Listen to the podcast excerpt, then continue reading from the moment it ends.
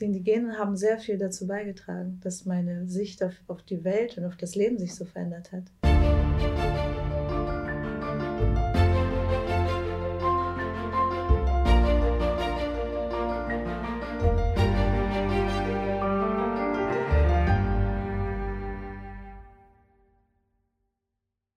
Hallo ihr Lieben, heute ist der beste Tag deines Lebens und ich freue mich riesig mit Fernanda hier zu sitzen. Hallo. Hallo. Und wir haben uns äh, jetzt kennengelernt äh, tatsächlich über meine Assistentin Sarina, die, weil ihr beide auch schon längere Zeit äh, befreundet Sehr, sehr liebe Freundin. Ja, schön, über eine schön. Dekade kennen wir uns. Klasse. Ja, erstmal vielen Dank, dass du hier bist bei uns und ich bin ganz gespannt von dir einiges aus deinem Leben zu erfahren.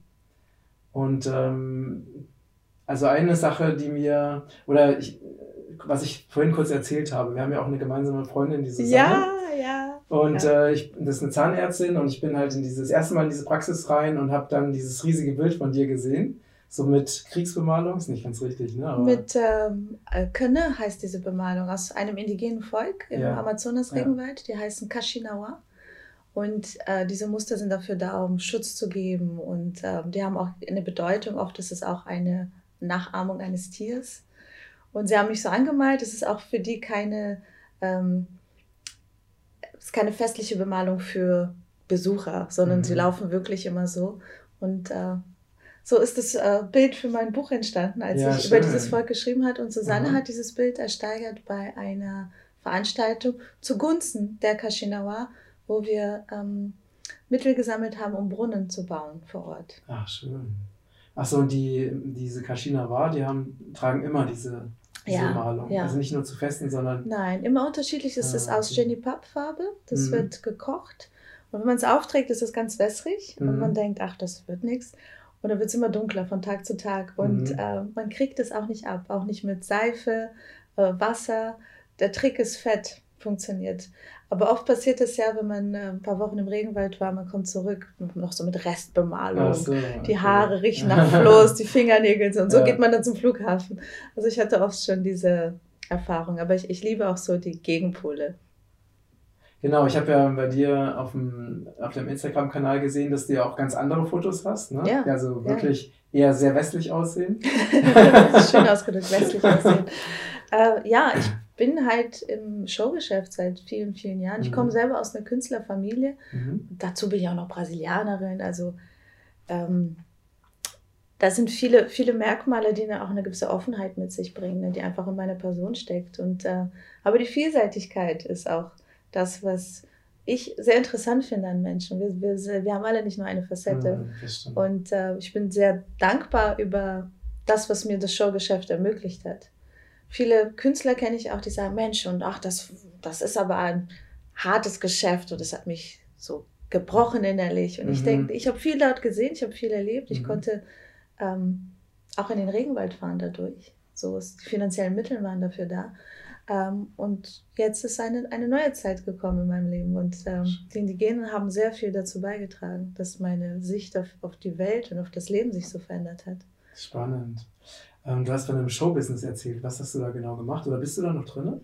Ja, mehr oder mhm. weniger würde ich sagen. Mit, in, mit einem Twist. Ich habe äh, sehr jung angefangen zu tanzen, zu singen und war in Musikgruppen. In Brasilien oder in Deutschland? In Deutschland. Mhm. Ich bin ja mit neun Jahren nach Deutschland gekommen. Ah, okay. ja. ja. Und das waren meine Mama und ich alleine und wir waren halt ein Team. Ne? Und äh, ich bin sehr früh erwachsen geworden und ähm, habe musste halt die Behördenbriefe aufmachen auf Deutsch und solche Sachen. Meine Mutter hat aber meinen Traum immer unterstützt, Künstlerin zu sein, auf der Bühne zu stehen.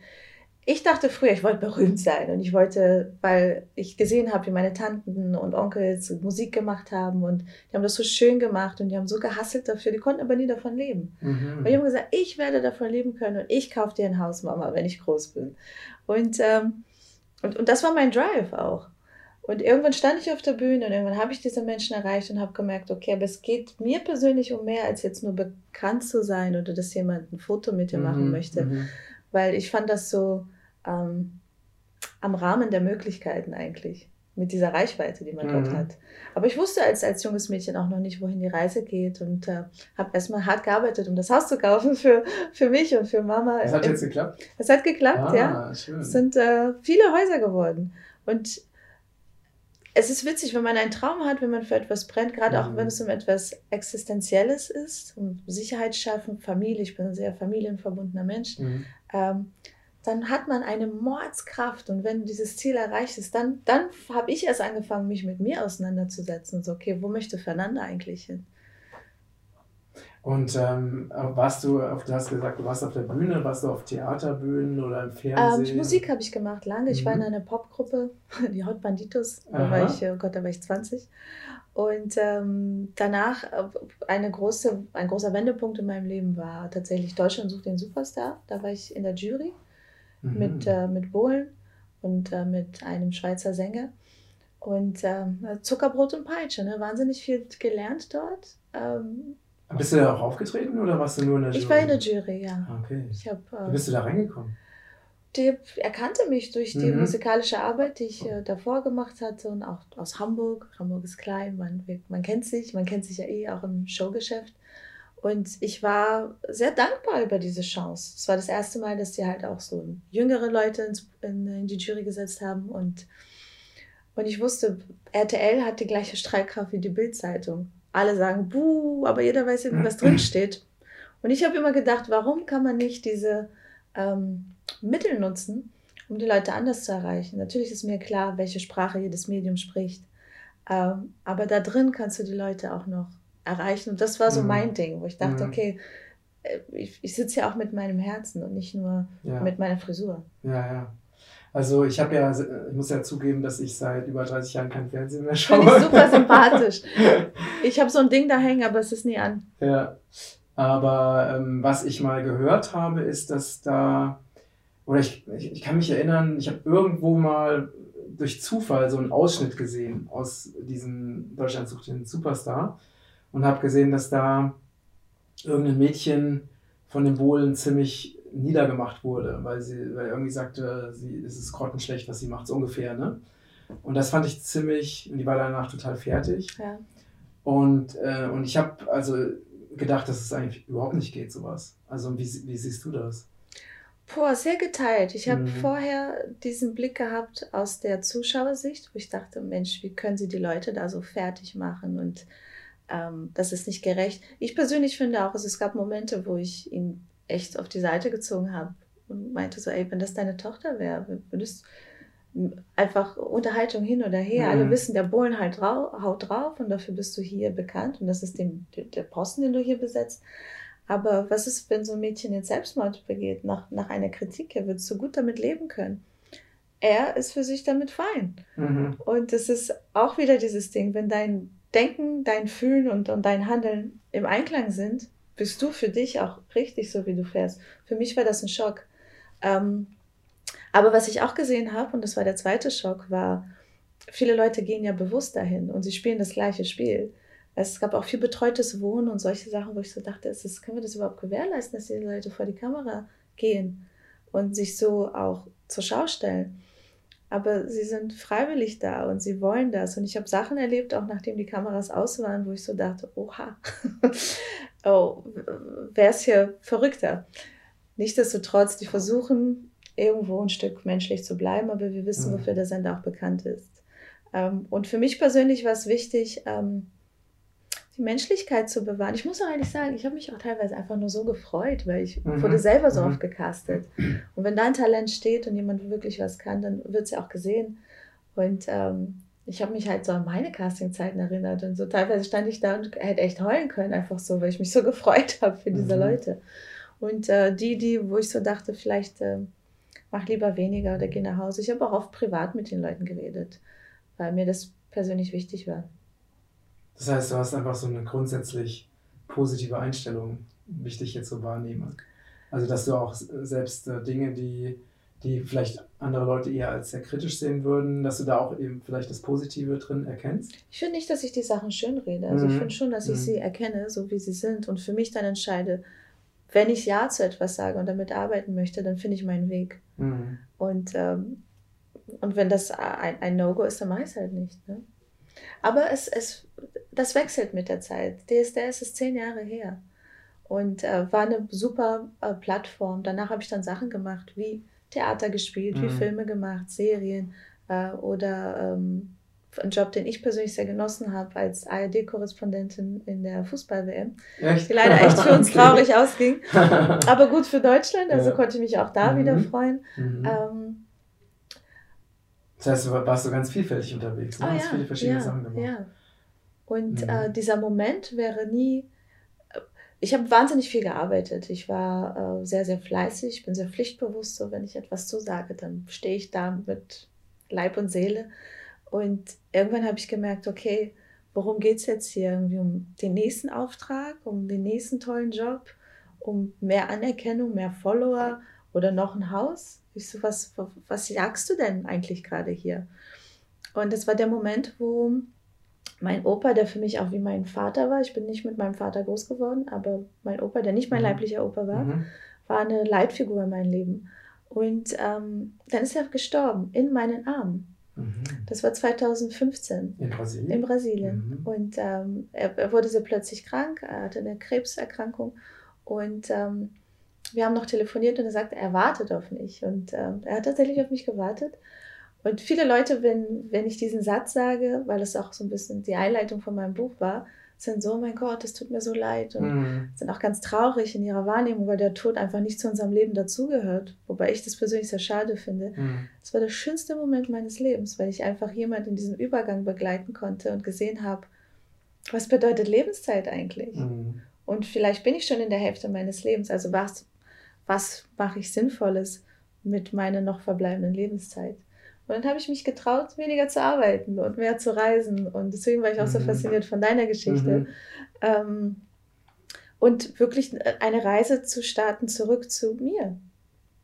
Also kannst du sagen, dass ähm, die, dieses Erlebnis mit deinem Opa, dass es so ein Wendepunkt war ja, für dich? Absolut, mhm. absolut. Weil ab da war, äh, der, der, Wunsch war schon immer da. Ich war schon äh, immer von klein auf an jemand, der spirituell sehr interessiert war, der äh, Bücher gelesen hat, Dinge besucht hat. Brasilien ist auch ein sehr mystisches Land und ich, ich bin sehr aufgeschlossen, um äh, Dinge zu, kennenzulernen. Und äh, als ich dann nach Deutschland kam, geriet das so ein bisschen in den Hintergrund und der Fokus war dann wirklich Arbeiten, auch Fußfassen hier als Ausländer, alleinerziehende mhm. Mama und all das. Und, also Mama bist du auch? Nein, nein, nein, also meine Mama. Ach, deine Mama, okay. Ich noch nicht, noch nicht. Aber ich freue mich, wenn es soweit ist. Mhm. Und ähm, da geriet die Spiritualität und, und, und der Kontakt zu mir selbst etwas in den Hintergrund. Und äh, nach diesem Erlebnis war das äh, absolute Priorität. Und ich besuchte Kloster, Schweigeseminare und äh, Wanderungen und war mehr in der Natur und, und, und war mehr alleine. Und ähm, dann lernte ich einen Schamanen kennen. Und durch ihn kam die Reise nach Brasilien, durch eine Ayahuasca-Erfahrung. Wo war das? Ähm, das war hier in Europa. Mhm. Aber ein Brasilianer war das. Ah, ein Landsmann. ja, ja, ein Landsmann. Und äh, die Musik das hat mich alles wahnsinnig berührt. Anders als bei den meisten Menschen, die eine Ayahuasca-Erfahrung machen, die wirklich sofort ihr Leben entschlüsseln und alles mhm. sehen, mhm. ist bei mir gar nichts passiert am ersten Abend. Aber so gar nichts. Ne? Und ich saß da und habe so über meine Erwartungshaltung nachgedacht. Das heißt, also die Pflanze hat erstmal so anscheinend nicht gewirkt, oder? Nein. Ah, Nein, okay. es ist gar nichts passiert. Mhm. Also ich sah eindeutig, dass äh, die Wirkung vorhanden war bei allen anderen, aber bei mir nicht. Und ich saß da so hm, ein bisschen enttäuscht, ein bisschen okay. ungeduldig. Mhm. Und am zweiten Tag war ich dann schon auch so erwartungslos. Ich so, okay, na gut, wahrscheinlich wirkt es wieder nicht bei mir. Und ich hatte ein ganz klares, äh, eine ganz klare Botschaft. Bring Licht in den Regenwald, bring Licht zu denen, die gehen. In meiner Naivität dachte ich damals, Licht wäre Strom. Mhm. Ach so. Okay. Und ich dachte, ich muss sie helfen, eine Infrastruktur zu schaffen, dass ja. sie weiterhin in ihrem, im Wald leben dürfen. Ich bin selber indigene Abstammung in der fünften Generation, mhm. hatte aber den Bezug dazu völlig verloren in Rio. Also du kommst nicht aus dem Regenwald, oder? Also ursprünglich. Fünfte Generation, mhm. Ur Uroma. Genau, aber du selber? Aus Rondon, ja. Sie. Äh, ich, ich nicht. Du kommst aus der Stadt? Ich komme aus der Stadt. Ach so, okay. Aber Brasilien ist ja auch ein Mischvolk, ne? Wir haben ja Indigene, mhm. Farbige, Araber, wir haben alles in der Familie. Ich glaube nur nicht rein weißes Blut. okay. ja. Und so war die Geschichte und das, und das brachte mich dann in den Regenwald und ähm, wie du jetzt auch selber merkst, es ist sehr schwierig, so viele Erfahrungen in nur einen Zeitungsbericht oder ein Interview mhm. reinzubringen oder in einen Post. Deswegen habe ich dann dieses Buch geschrieben. Um Wie heißt dein Buch? Kashinawa, meine Reise zurück zu mir. Ah, hast du es zufällig dabei? Nein, leider nicht. Ah, okay. Aber ähm, ja, ich wollte das wirklich aus, ähm, aus meiner Sicht erzählen, wie, mhm. wie alles war und wie das so ein bisschen extrem auch so vom Showbiz, vom Red Carpet to the Jungle, ne? mehr oder weniger. Ähm, und ich habe immer gedacht, wir können sie unterstützen und helfen mit, mit den Mitteln und Kontakten, die wir hier mhm. haben. Und äh, mir war gar nicht bewusst, wie sehr sie mir helfen würden. Mhm. Und wie lange hast du da gelebt? Ich war, das sind jetzt fünf Jahre, es waren unterschiedliche Reisen, es waren, glaube ich, insgesamt fünf Reisen dorthin. Auch die Dauer mal zwei Wochen, mal zehn Tage. Aber ich war sehr fokussiert darauf, was, wie setzen wir hier Projekte um. Und ich habe halt noch nie Entwicklungshilfe gemacht. Ich war noch nie im Regen, weil ich war noch nicht mal campen vorher. Mhm. Also ich war mhm. so gar nicht Nature Girl. Mhm. Ähm, ich habe die Natur immer bewundert und fand sie toll, aber ich bin nie richtig reingegangen in die Natur. Und plötzlich sage ich das zu meiner Familie und zu meiner Oma, die als junges Mädchen aus dem Regenwald nach Rio kam. Und sagt sie, du willst da hinfahren? Die haben aber noch nicht mal einen Fernseher. Die haben keinen Kühlschrank und kein Klopapier. Mhm. Und ich so, ja, ich muss da hin, Oma. Für die Indigenen war es total selbstverständlich. Mhm. Die so natürlich, eine Generation kommt immer zurück zum Ursprung und das bist du jetzt. Und ähm, ja, ich dachte so, okay, wie können wir helfen, was können wir machen? Ich war geschockt, dass man Geld braucht im Regenwald, um ein Boot zu kaufen, um Sprit zu kaufen. Ähm, Nochmal äh, kurz zurück, wie bist du denn überhaupt ähm, dahin gekommen? Über den Schaman hatte ich den Kontakt zu einer Anthropologin. Die kannte ich nicht. Ich habe ihr zwei WhatsApp-Nachrichten geschrieben, meinte, hey, ich bin Fernanda aus Deutschland, ich muss in den Regenwald. Bringst du mich dorthin? Hat sie mhm. gesagt, ja. Ah, okay. Dann kam noch ein Freund, Roman mhm. Rütten, aus, äh, auch ein Deutscher, der in New York lebt, der macht Filme. Ich so, Roman, kommst du mit in den Regenwald? Also voll die Stadthipster, plötzlich im Regenwald. Und äh, mein, ich habe mich gar ich habe mir gar keine Sorgen um mich gemacht, aber ich habe mir nur gedacht, was ist, wenn Roman von einer Spinne gebissen wird? Und so, wie erkläre ich das seiner Mutter, mhm. was hier passiert ist? War völlig süß. Und äh, dann habe ich viele Infos gesammelt, was sie brauchen. Und auch geschaut, was wäre denn hier in Deutschland, äh, was könnte man hier auch gut erklären, äh, was sie benötigen. Wenn sie sagen, sie brauchen eine Motorsäge, denken wir hier, oh, wollen sie den Regenwald zerstören? Nein, sie wollen ein Haus bauen. Es ist mhm. sehr schwierig mit bloßen Händen und im 21. Jahrhundert, warum sollten sie nicht ähm, auch Hilfsmittel haben können?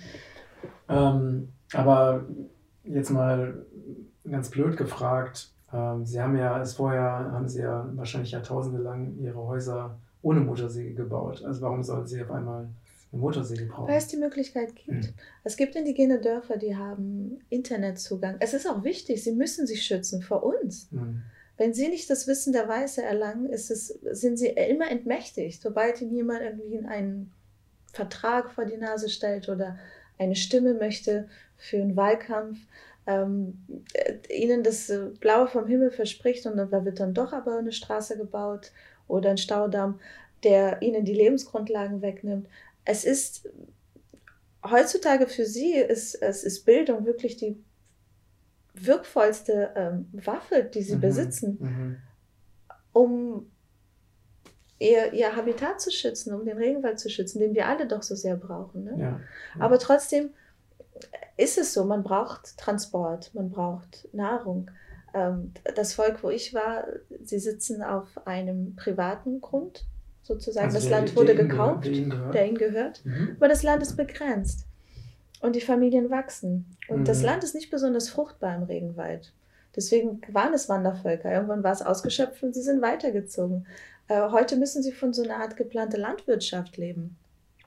Und es regnet nicht mehr so viel. Also es gibt immer wieder äh, verschiedene Umstände, Bodenerosion und, und die kommen kaum durch die Flüsse durch, weil die Baumstämme umgefallen sind. Also es ist sehr hart dort zu leben, mhm. wirklich. Mhm. Äh, und ich rede noch nicht mal hier, sie brauchen Komfort und, und all das so ursprünglich wie möglich, mhm. aber trotzdem auch ähm, effektiv, wenn jemand krank ist oder so. Es ist, man weiß gar nicht, ob er es überlebt, bis er in der Stadt ist.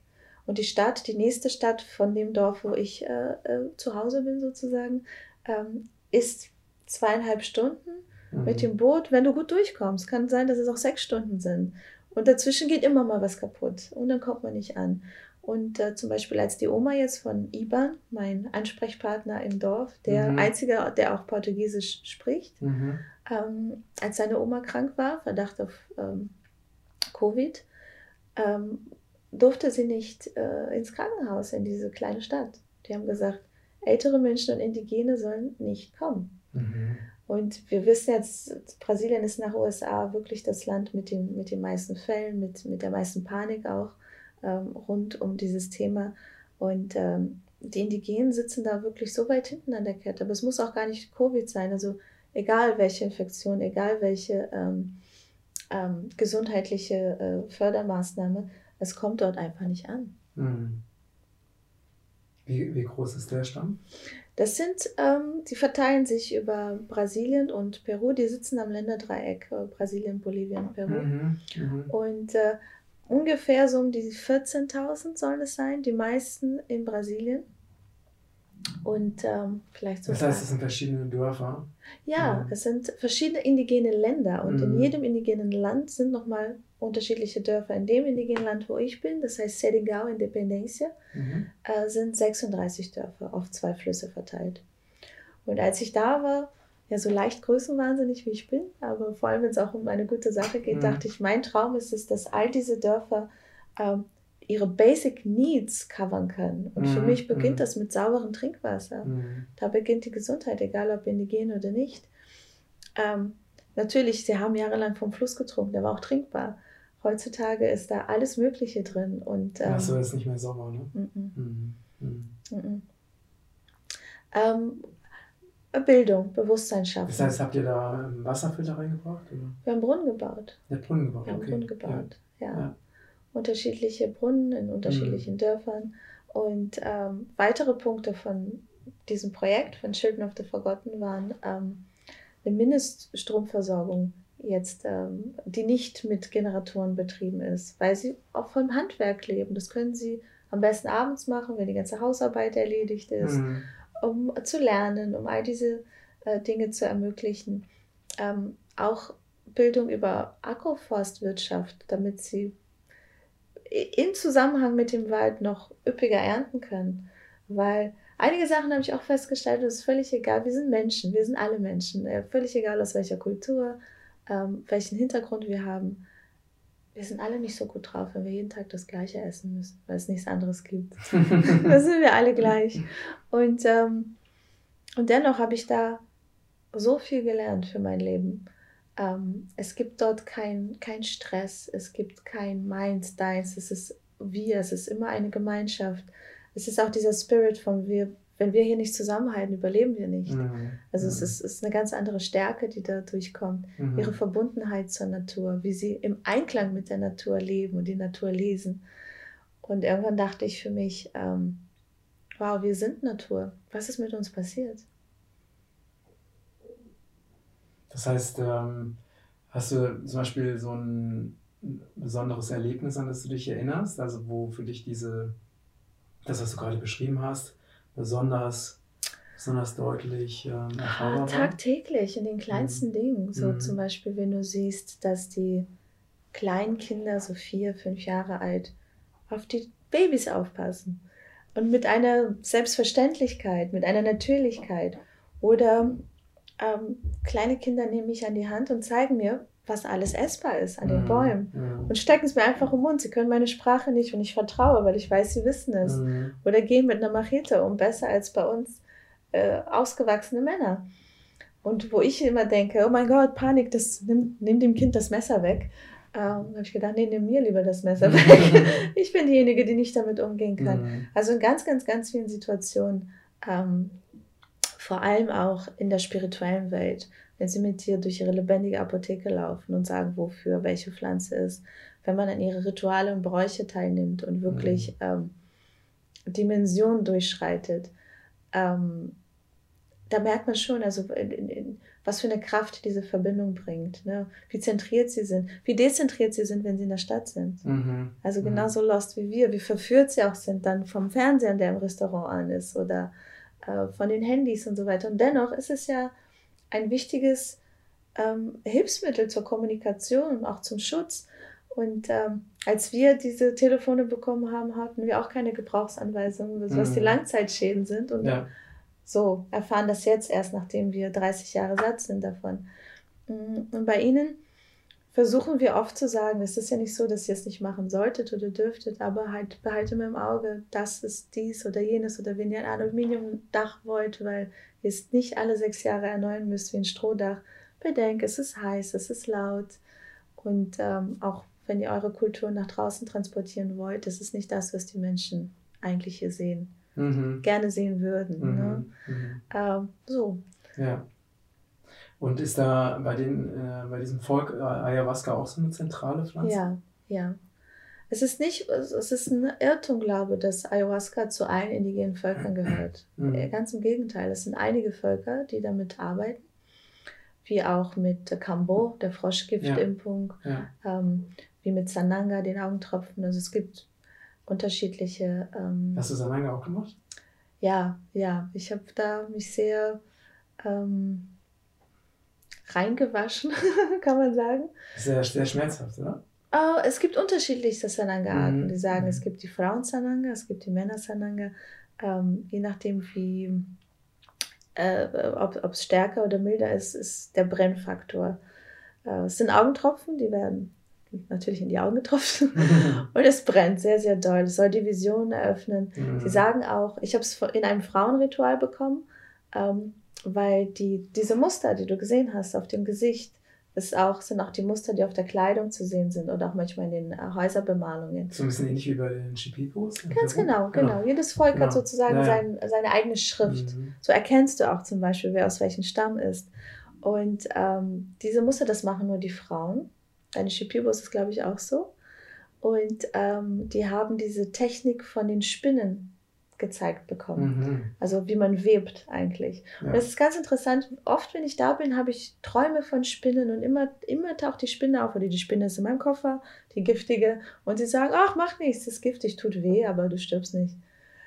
Und ich denke so, ah, die, die giftige Spinne in meinem ja. Koffer. Ähm, ja. Aber sie sagen immer, dass es, wenn die Spinne zu dir spricht, äh, vor allem zu einer Frau, dann möchte sie dir was zeigen. Mhm, das ist spannend. Ja. Was mit Frauen, die Spinnenphobien haben?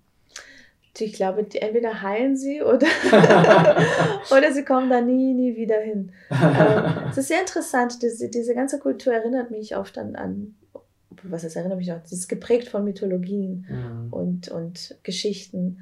Und am Anfang war das für mich so mit meinem deutschen Mindset, ich so wie Spinne und wie irgendwelche Fabelwesen, die mir was erklären. Das, das war für mich alles nicht verständlich. Mhm. Und dann als ich eingetaucht bin mit ihm, dachte ich so, okay, ich, ich höre jetzt auch, was der Wind erzählt und das ist keine Spinnerei, äh, wie wir das oft hier ähm, auch so degradierend abtun, wenn Menschen sich Zeit nehmen, sich zu, mit der Natur zu verbinden. Hm, genau, ne, es ist ja auch oft so, was man bei vielen Menschen ja beobachtet, ist, dass sie etwas ablehnen, was sie selber nicht kennen. Ne?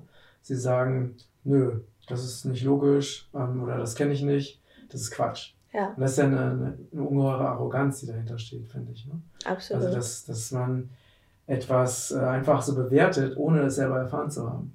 Ich glaube, auch bei uns hier sieht man extrem. Man sieht so den extremen Manager, der nur am Arbeiten ist, und man sieht den extrem Alternativen, der barfuß durch die Gegend läuft und mit den äh, Pflanzen spricht. Ich glaube, es gibt eine Mitte. Mhm. Also für mich habe ich irgendwann festgestellt, ich bin nicht nur Geistwesen. Ich möchte nicht nur auf dem Berg sitzen und meditieren.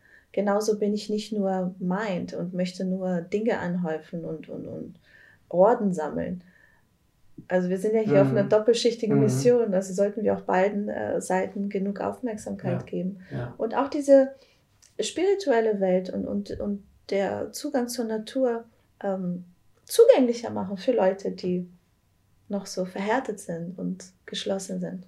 Ja, ich denke, das ist auch essentiell, ne? weil die Menschen können ja nur das schützen, was sie auch kennen oder was sie auch wirklich fühlen können. Und wenn du zum Beispiel, ich habe mal so ein Beispiel genannt, ne? also bei mir ist es so, wenn ich irgendwie erlebe, dass ein Baum gefällt wird, dann fühle ich, dass der Baum stirbt. Ich fühle es einfach. Ne? Ich bin einfach, weil ich mich nicht als getrennt von diesem Baum empfinde. Mhm.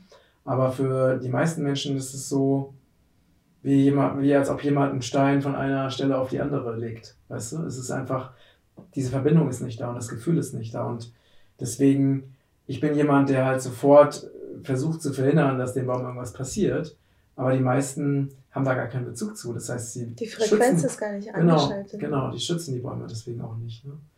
Und deswegen finde ich, ist es so wichtig, dass die Menschen auch wieder dieses Fühlen lernen. Also wirklich die Natur wirklich Mit zu verstehen Herzen und auch, sehen, genau. Ne? Und auch zu erkennen, dass wir ja Teil dieser Natur sind, auch wenn wir es vielleicht auf der Verstandesebene nicht mehr wahrnehmen können. Ne?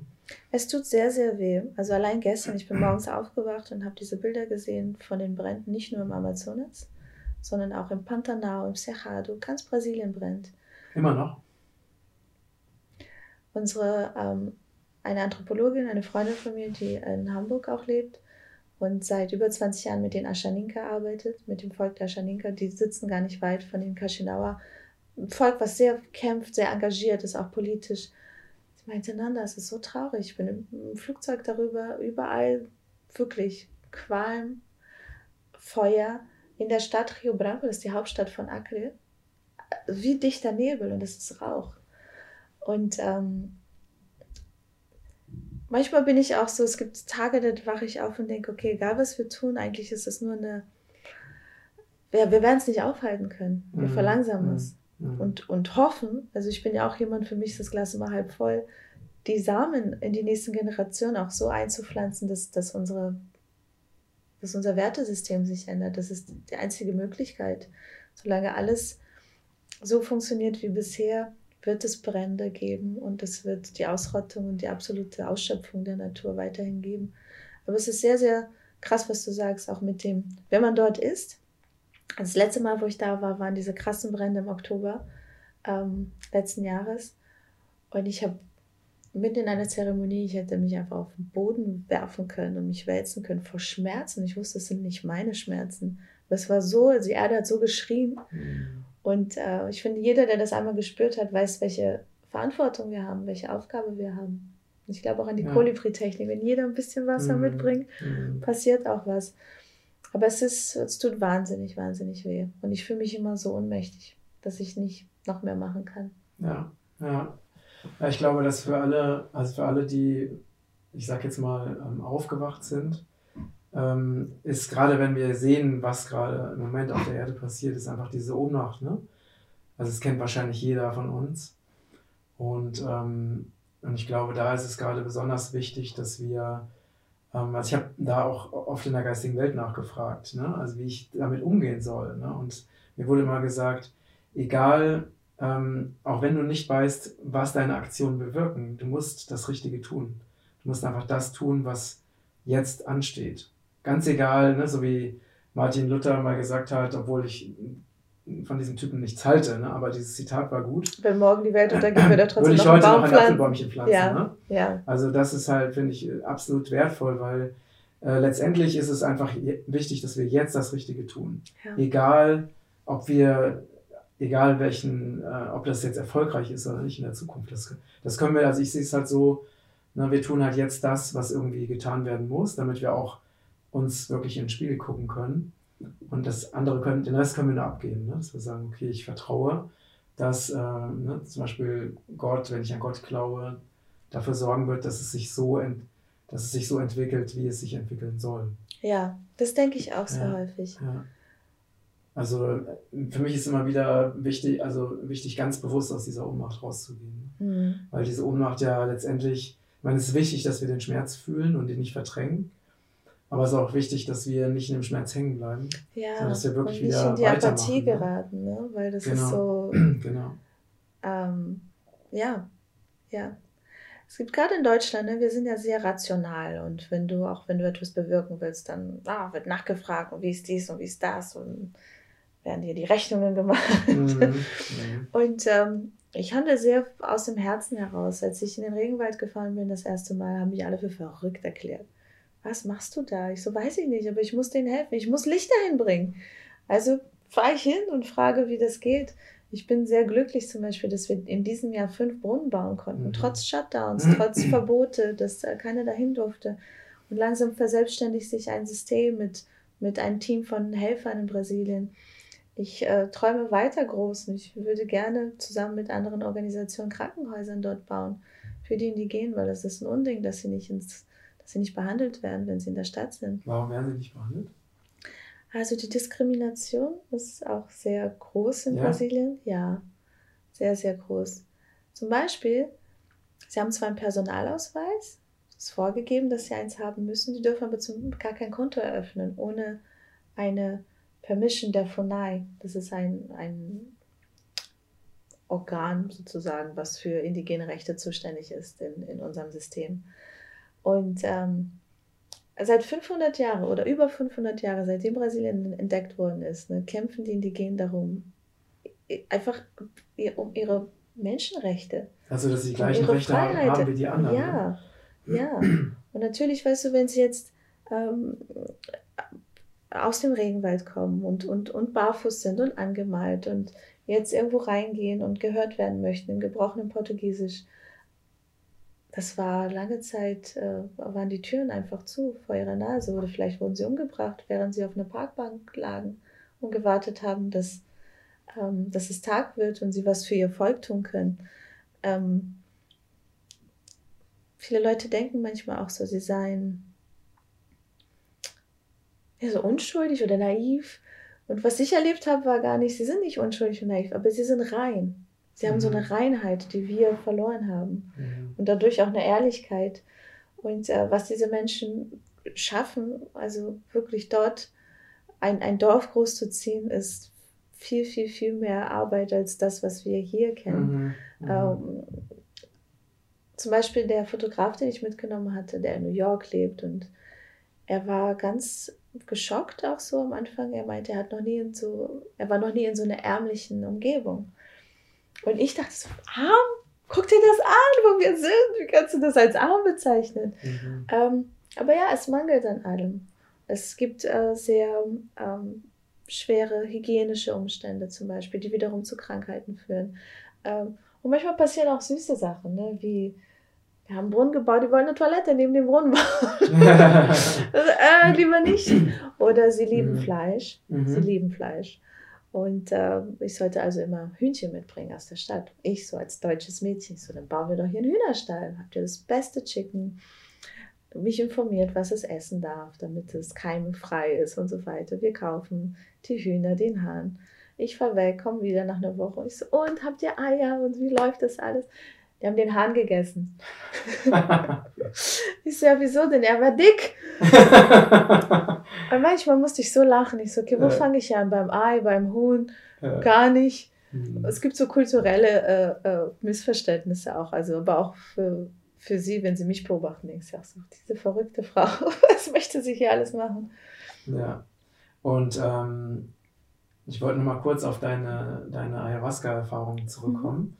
Ähm, was, was hat Ayahuasca mit dir und deinem Bewusstsein gemacht?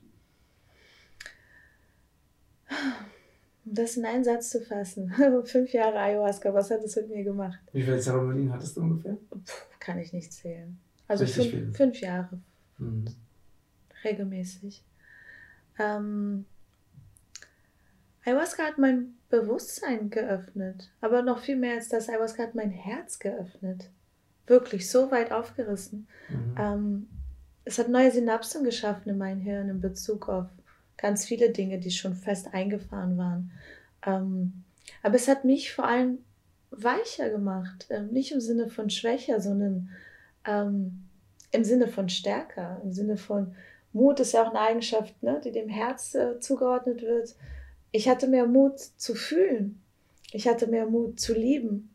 Nicht nur mich selbst, sondern auch meine Familie und nicht nur mein Umfeld, sondern auf einmal war diese Liebe so universell. Mhm. Ähm, es ging um die Erde, es ging um die Natur, es ging um Indigen.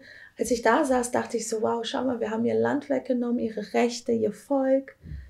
Jetzt nehmen wir auch noch ihre, ihr Wissen weg oder ihre Kultur. Wir bedienen uns daran und eigentlich ist es so wichtig für unsere Welt. Was kriegen sie dafür zurück? Ich so, können wir wenigstens gewährleisten, dass sie noch im Wald leben können? Also das ging in meinem Kopf während der Zeremonie.